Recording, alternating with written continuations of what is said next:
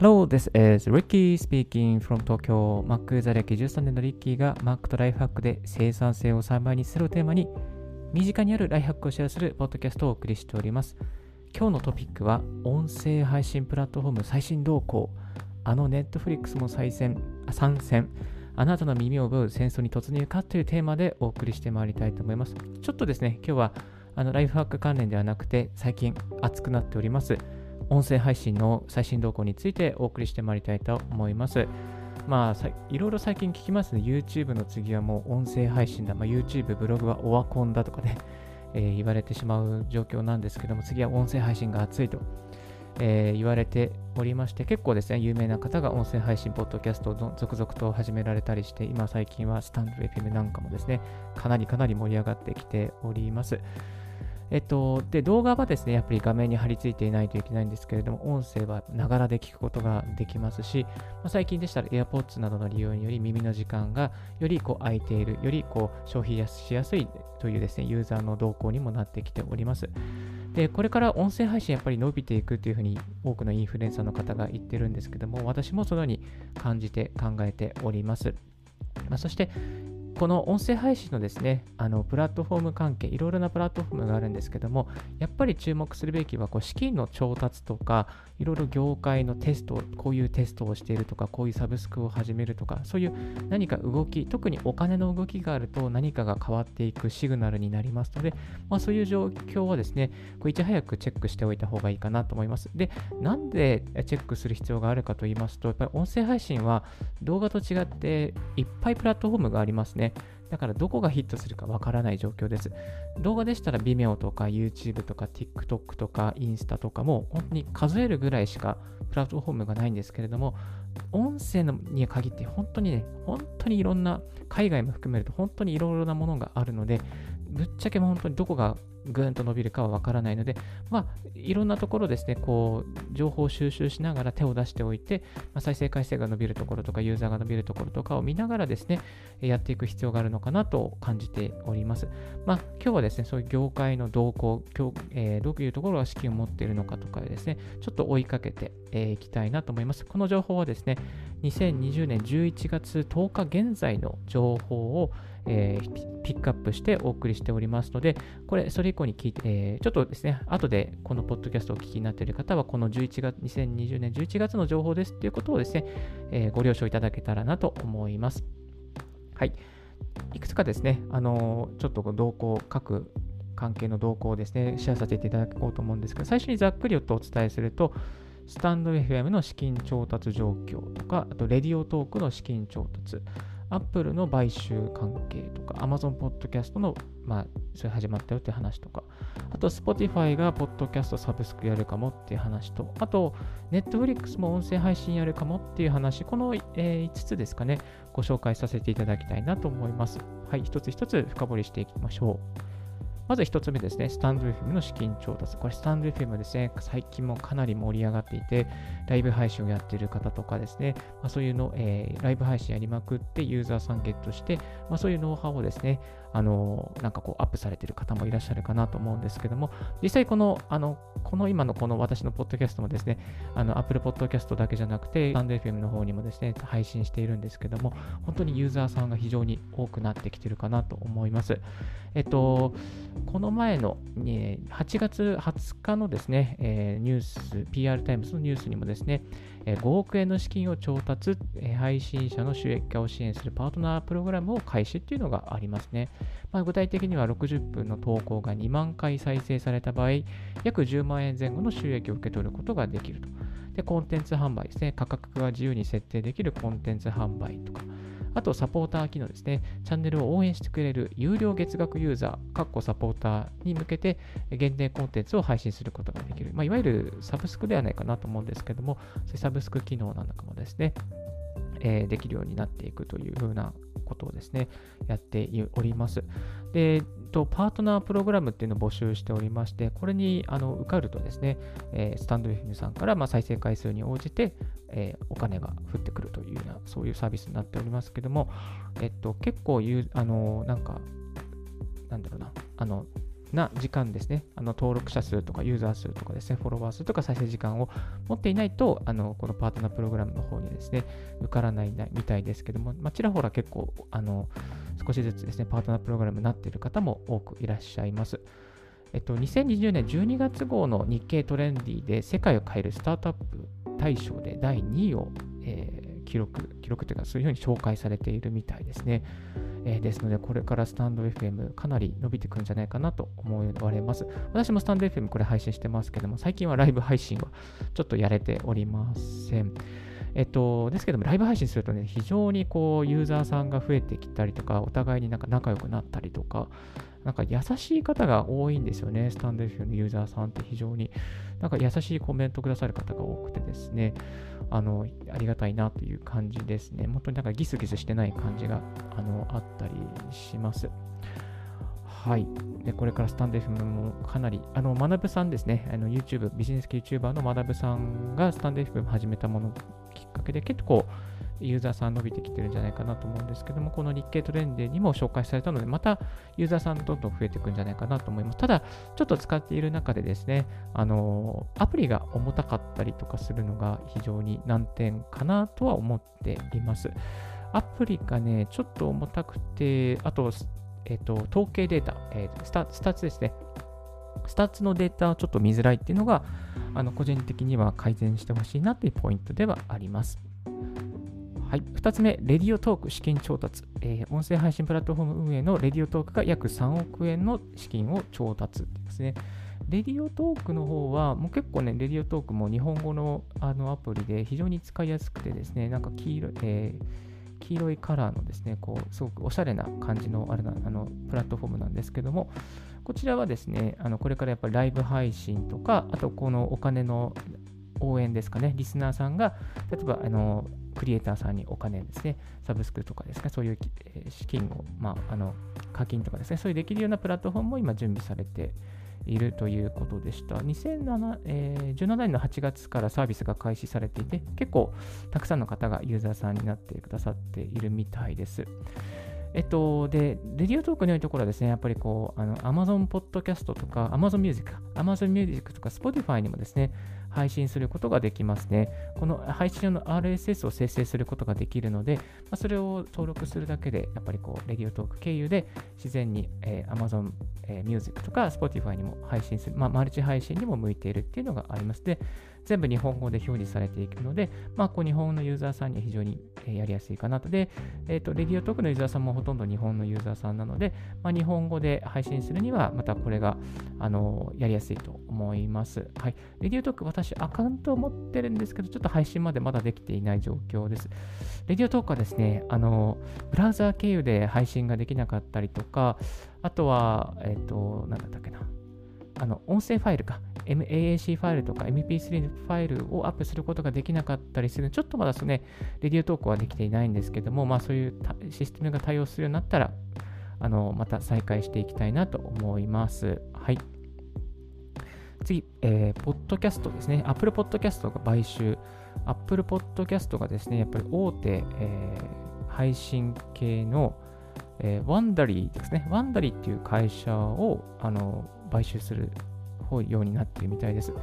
えっと、この、えー、 Wondery っていうのはですね、あの、この結構人気な音声コンテンツを配信している会社なんですよね。800万人もユーザーがいるっていう会社みたいです。でね、この Wondery のページに行くと、いろいろな、例えば、まあ、テック系の話とか、まあ、ビジネス系のヒストリーの話とか、あと personal growth とかですね、 true crime とかスポーツ、コメディとか、えっ、ー、と、なんか洗練されたあの番組がいっぱい、えー、並ばれているというような感じですね。個人のこう、クリエイターがアップしてるというよりかは、もうなんかそういう、ちゃんと作り込んでいる、えー、内容がアップされていますね。はい。えっと、 Wondery プラスっていうのにね、登録すると、また、えー、内容が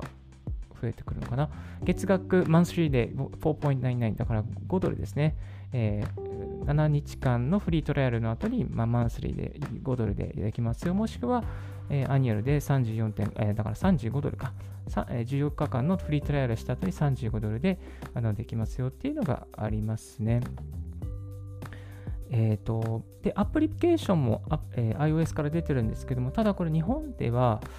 まだ、えー、できないアプリになってましたね。メディテーションとかね、あとはいろいろなドラマとか、NBC ニュースとか、ドクター・デス、シーズン2とか、結構ね、映画、あの音で聞くドラマとか映画とかがですね、いっぱいありますね。一度聞いてみたいな。Imagine Sleep。あ、これがなんかいい感じなのかな。サンドイッチドラリーストーリー、ストーリーテリング。ああ、なんか寝るときに良さそうなですね。寝るときに、すやさ寝れそうなコンテンツなんかもアップされてますね。ぜひぜひちょっとチェ、えー、リンクを貼っておきますので、これ見てみていただきたいなと思います。なので、こういうアップルもやっぱりこう、ね、あの、ポッドキャストのやっぱりこう始まりはアップルじゃないですか。だから、ああの、iPod のポッドからポッドとキャストを取ってポッドキャストって始まりましたから、まあ、アップルもね、やっぱりそのね、ポッドキャストの王様として、やっぱりこういろいろな買収はしていきたいんじゃないかなというふうに、そんなふうに見え隠れがいたします。はい。続きまして、Amazon Podcast は市場取れるのかっていうことなんですけども、Amazon Podcast もですね、最近始まりました。Amazon Podcast。えっとですね、始まったのは2020年の9月16日の、えー、午後の10時ですね。音声配信コンテンツとポッドキャストの配信を始めた、始めた国が日本とアメリカとイギリスとドイツが対象となっています。えっと、Amazon Music のアプリですね、あと Amazon Echo Series など、まあ、Alexa 搭載のデバイスであの追加料金なしで再生できるようになっております。えっと、私もこれをですね、登録することができまして、アンカーから今配信してるんですけど、アンカーの RSS を Amazon Podcast に配信、あの登録することですぐに Amazon Podcast にも配信することができておりますが、ちょっとランキングとかどうなってるのか今全然わかんないんですけど、まあ、誰でも簡単にこの Amazon Podcast に配信することができますし、Amazon Music のユーザーさんが Podcast っていうところで選んで、そして番組を検索してくださると、まあ、こう検索できるようになりますね。実際にこう Amazon Podcast、あの、あの、なんですかね、ルックスはなんか Spotify みたいな感じですね。あの、ポッドキャストのこの表示される感じ、デザインとか、なんかそういうような、えー、Spotify みたいな雰囲気で表示されてくれています。えっ、ー、と、GWave Innovation, Innovation Wall Era ですね、えー、の番組とか、東京 Midterm Presents The Lifestyle Music Museum か、とかですかね。あといろいろなんかあるのかな？あるのかな？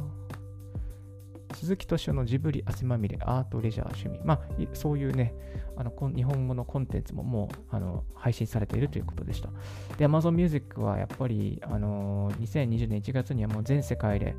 5500万人ですから、やっぱり引き続き音楽の投資続けてますし、あの、Amazon Music 関連ですね、アレクサ関連も商品もどんどんあのユーザー獲得に向けて、そういうデバイスも増やしてますので、ちょっと目が離せないかな。やっぱり Amazon のユーザーさんに声を届けるには、この Amazon Podcast をやっておくっていうのはありかなと思います。はい。その次ですね、Spotify が Podcast のサブスクですね。これは英語のリソースになるんですけども、えー、マシャブル .com のアーティクルからですね、Spotify is thinking about launching a podcast subscription service っていう形でですね、紹介されています。はい。えー、Spotify Podcast の月額、多分おそらく月額3ドルから8ドルぐらいでやるんじゃないのみたいな話はしてますね。So lower price plans would provide bonus interviews and higher tier plans would give paying subscribers entire exclusive episode without ads、えー、ですね。あのなので、まあ、あの、上、まあ、あの月額が低い方はですね、やっぱりインタビューとかのあれが入っていて、月額高い方にすると、あのサブスクリプション、えー、アドなしですね、広告なしで全部あのエンタイアのあのエクスクルーシブなエピソードが聞けるっていうのは、そんな感じのことを考えて、えー、いるみたいですね。はい。The streaming music plan would not be included in these podcast subscriptions. だから Amazon、えー、Spotify のミュージックのストリーミングには、えー、このあのポッドキャストのサブスクリプションは入らないという形になっていくみたいですね。はい。でやっぱり Spotify ずっとですね、この買収続けていまして、えっ、ー、と、Spotify acquired popular, popular podcast producer Giant Media とかですね、as well as Anchor あのやっぱりジャイアントメディアとかですね、アンカーとかっていう、そういうこうポッドキャストをそのプラ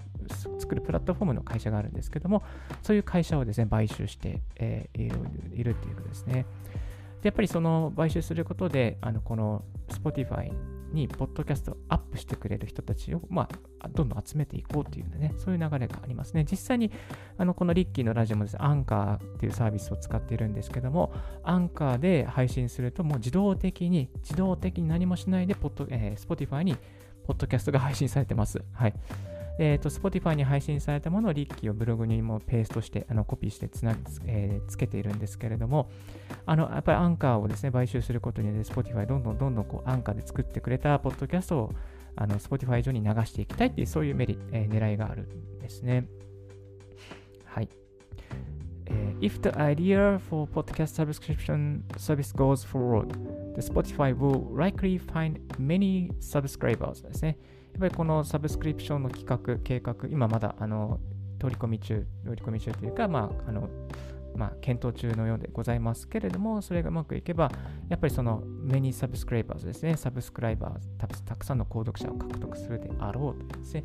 そういうことをですね、このアンドルー・ウォーレン・ウォーレンステインさんっていう方がツイッターで紹介されています。そのその内容を記事にしている内容を今シェアさせていただいておりますね。いや、これどうなのかな？やっぱり、うん、なんかこれからちょっとまたいろいろなことが、地殻変動が 起きそうですよね。えー、日本で今まだ収益化って難しいのでね、なんかこう、Spotify でちゃんとサブスクリプション化できるような、なればね、すごくいいなとは個人的には思っております。はい。続きまして、Netflix も音声配信という形で、昨日のニュースですね。2020年11月9日のニュースなんですけども、Netflix が音声メニューに参入、さらなる、えー、リラックスタイムの争奪戦へという形で Yahoo ニュースのトップに、Yahoo ニュースかな ?Yahoo ニュースにああのアップされておりました。えっと、この内容はですね、やっぱり、えー、ちょっとかいつまんで説明すると、Android、え、で音声のみのですね、こう、モード試験中だそうですね。Android を使って Netflix を見たときに、まあ、音声のみのデータが抽出されるようにして、まあ、そのデータ量ですね、やっぱり動画のデータ量全部取っちゃうと、やっぱりデータ量結構多くなるじゃないですか。そうじゃなくて、あの、なんだか、その音、その Netflix を再生するんだけど、音声だけに再生して、えデータ量の削減ですね、データ量をあまり使わないようにするっていうようなこともですね、試験されてるみたいです。で、実際に、ポッドキャストからの人気ジャンルですね、ニュースコメディ、まあ、社会、カルチャー、スポーツなど、従来から音声メディアの得意とするニュースやトークショーの他に場面を想像しながら楽しむストーリー性の高い犯罪ドキュメンタリーやフィクションなども耳のエンターテインメントとして、すっかり定着してきた感があるっていうふうにですね、こちらに書かれていますけども、本当にそうだなと思いますね。ポッドキャストからのテレビのドラマ化、あのー、ダーティ・ジョーン、えー、ジョーン、ジョーン、機密と、え限ってですね、これもなんかこう音声から、音声配信から始まってそうなんですけども、こういうのもどんどんですね、増えてきて、えー、いますね。えっと、やっぱり耳は何かをしながら聞けるっていうのがありますね。あの音声配信だけ、えー、抽出して、そして消費者との声声がネット上で見受けられていると。ネットフリックスの新たな動きはこうした需要に対応するものと見られるという形ですね。まあ、CEO の方がコメントされてますね。CEO のリード、え、ハスティングさん、リード・ハスティングさんという方がこういうふうにコメントされています。私たちは顧客の時間とリラックスや刺激のために消費される支出のシェアを奪っています。顧客の真実の習慣より多く獲得するに努めているのです。その瞬間、例えば夜7時15分に友人や家族と一緒に体験を楽しみたい瞬時間だったり、退屈な時間だったりします。その時間は顧客は Netflix や多くのオプションから活動を選択できるのですという形でですね。いや、本当にこう時間の奪い合いが始まってきたな。特に耳の奪い合いがもっと始まるなという感じがいたしますね。これ以前、ホリエモンがですね、やっぱりこう今、時間の奪い合いだと言っていて、ホリエモンが本を出してる時にですね、やっぱりこう、あんまりこう、長い本は出さない、長い本を読まれない、サクッと読む、一日で読める本を出してるんだっていうような話をしていましたけれども、それ時間を奪い合いだから、その長い本を書いても売れないっていうですね、そういうことを話してましたけど、本当にこう、耳の方もですね、やっぱりこう、サクッとこう、なんですかね、分かって、コンテンツが分かって感じることができてって、そういう時代になっていくのかなと思いますし、またこう長いコンテンツもあえ逆にこうどんどん消費されるっていうこともですね、あるのかなというふうに感じております。で日本の方ではですね、TBS ラジオで音で見る映画をポッドキャストで配信するサービス、えー、という形でですね、TBS 系列でオーディオムービーっていう会社が設立されていて、あのこの2020年の11月21日まで The Guilty、えー、The Guilty by Audio Music、Audio Movie ですね、1年間限定であのこのフィルムですね、えー、音で聞く映画かな。音で聞く映画が配信されているということでした。日本でもこういう動きがありますので、どんどんこうネットフリックスの動きに追従する形で、音で聞く、えー、映画とか、まあ、音で聞くこ、まあ、こうドラマとかですね、どんどん始まっていくんじゃないかなと思いますね。だから、ちょっとね、ネットフリックスも始まって、Spotify もこういうサブスクやりますとか、Amazon Music も始まりますとかってなっていくと、どんどんね、時間がなくなっていく感じはしますけれども、まだまだ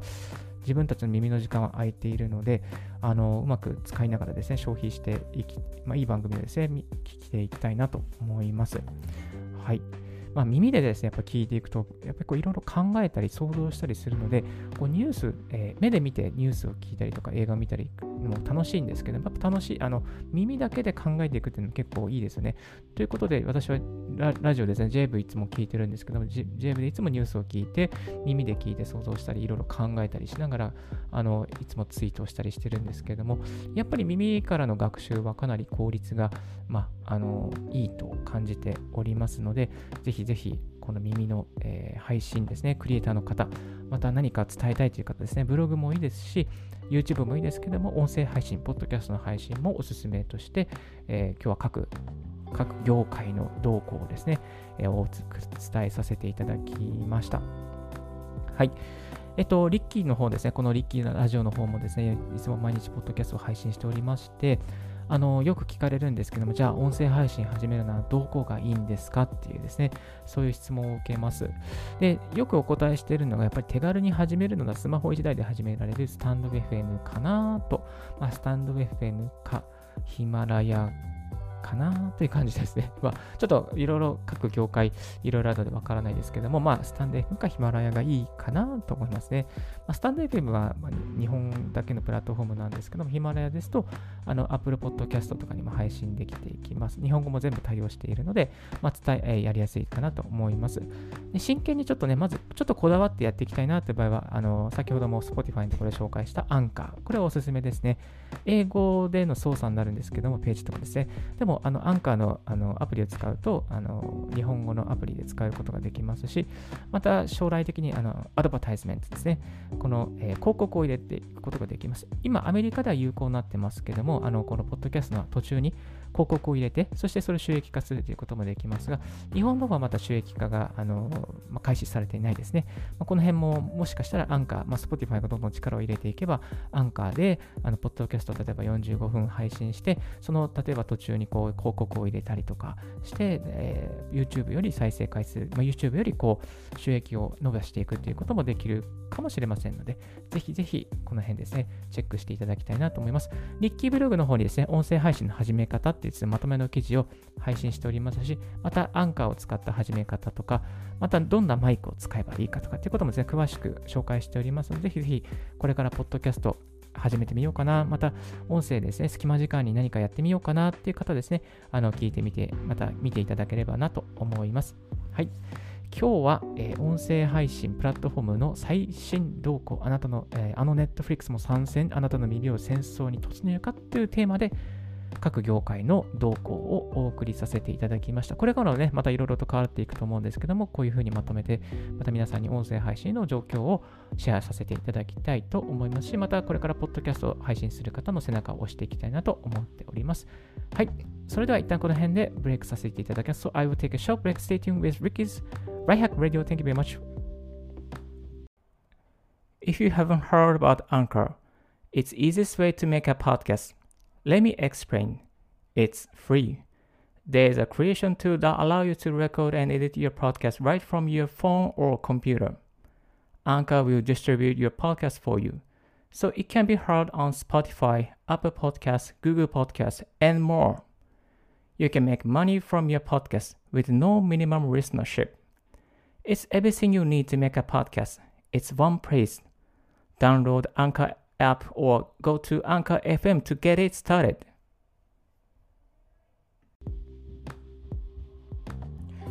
Thank you very much for listening Ricky's Right Hack Radio on this podcast. 皆さんお聞きいただきましてありがとうございます。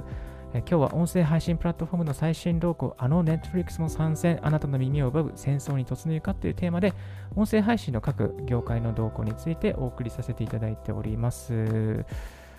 いや今日はですね、ちょっと寝坊してしまうというか、朝起きれませんでして、しかも休みだったので、あのもう7時に起きたので、ちょっと朝活ができませんでした。あの朝活をするコツとかですね、そういうポッドキャストを配信しておきながら、本当に申し訳ございません。まあ、子供も起きてるので、ちょっと子供の子も入ってしまっているんですけども、昨日ですね、Apple Podcast、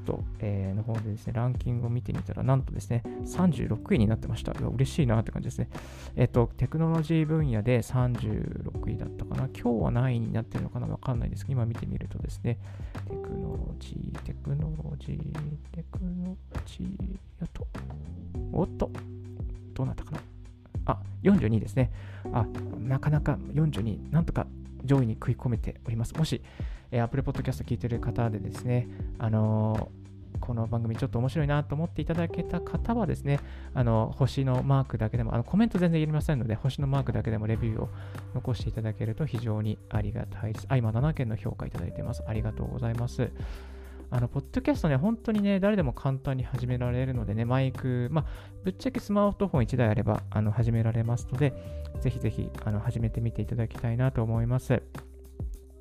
じゃブログと YouTube とポッドキャストじゃどれを始めればいいのっていうふうにね、あると思うんですけど、やっぱりこう、なんかね、自分がやってみて、こう、しっくりくるものってあると思うんですよ。だからやってみて続くなとかやあの、とりあえずやって、まあ、10本とか書いてみるとかやってみるですね。YouTube を10本アップしてみるとか、まあ、ブログを10本アップしてみるとか、ポッドキャストを10本アップしてみるとかですね。1回だけやってやっぱりやめちゃうのはもったいないかなと思います。大体10回ぐらいやればですね、あ、こうアクセスがあったりとか、コメントいただいたりとか、Twitter でこう拡散したときになんかこう、あ、これ参考になりましたとかですね。そういうこうコメントいただくことができますね。まあ私もポッドキャストを始めさせていただいていて、まだまだあのマイナーですけども、やっぱりこう、こういうポッドキャストやってますよとかですね、こうツイッターでツイートすると、あ、これ参考になりましたとか、あ、面白いですねとかコメントいただくことが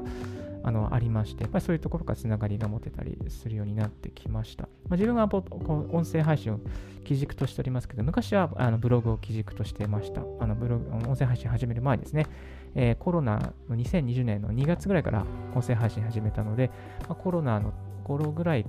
から、えー、6月からまたこうアンカー始めましたけれども、その前はずっと毎日ブログを書いてましたが、まあ、今はですね、ブログはもう週に1本か2本ぐらいかな、あって、で、ブログにはこう音声配信って必ずですね、ブログの内容を音声化してあのお送りしたりしております、ね。そうするとやっぱりですね、ブログの滞在時間が長くなってですね、SEO 的にもこうあの評価が上がるっていうですね、そういうメリットがあります。まあ、ブログですね、滞在時間長くなればなるほどですね、このブログは価値があると SEO は判断、Google さんが判断してくれますので、まあ、自分的にはこう、あのブログとポッドキャストっていうこの2つの軸は非常にいいかなと思っております。ま、ブログと YouTube でもいいんですけれども、ブログとポッドキャストってなんかこう、すごく素敵だなと思って今、配信を続けておりますので、ぜひぜひ、あのこのリッキーブログの方ですね、今までのライフハック情報とか、Mac の製品情報ですね、Mac の操作が速くなるとか、生産性が速くなるとか、タイピングが速くなるとか、そういう情報もですね、こういろいろとアップしておりますので、もしよろしければご覧いただければなと思います。はい。あの、リッキーブログの方ですね、えー、リンクを貼っておきますので、ぜひぜひそちらもご覧、あの暇な時間にですね、暇つぶしの時間にご覧いただければなと思います。Mac ユーザー歴13年のリッキーが、あの、今まで使ってよかったアプリとかですね、生産性を高めるアプリとか、いろいろと紹介させていただいております。また、音声配信の作り方もですね、紹介しておりますので、よろしかったらご覧いただけたらと思います。はい。今日のラジオはいかがでしたでしょうか？少しでも役に立ったと思う方は、ポッドキャストの購読をお願いいたします。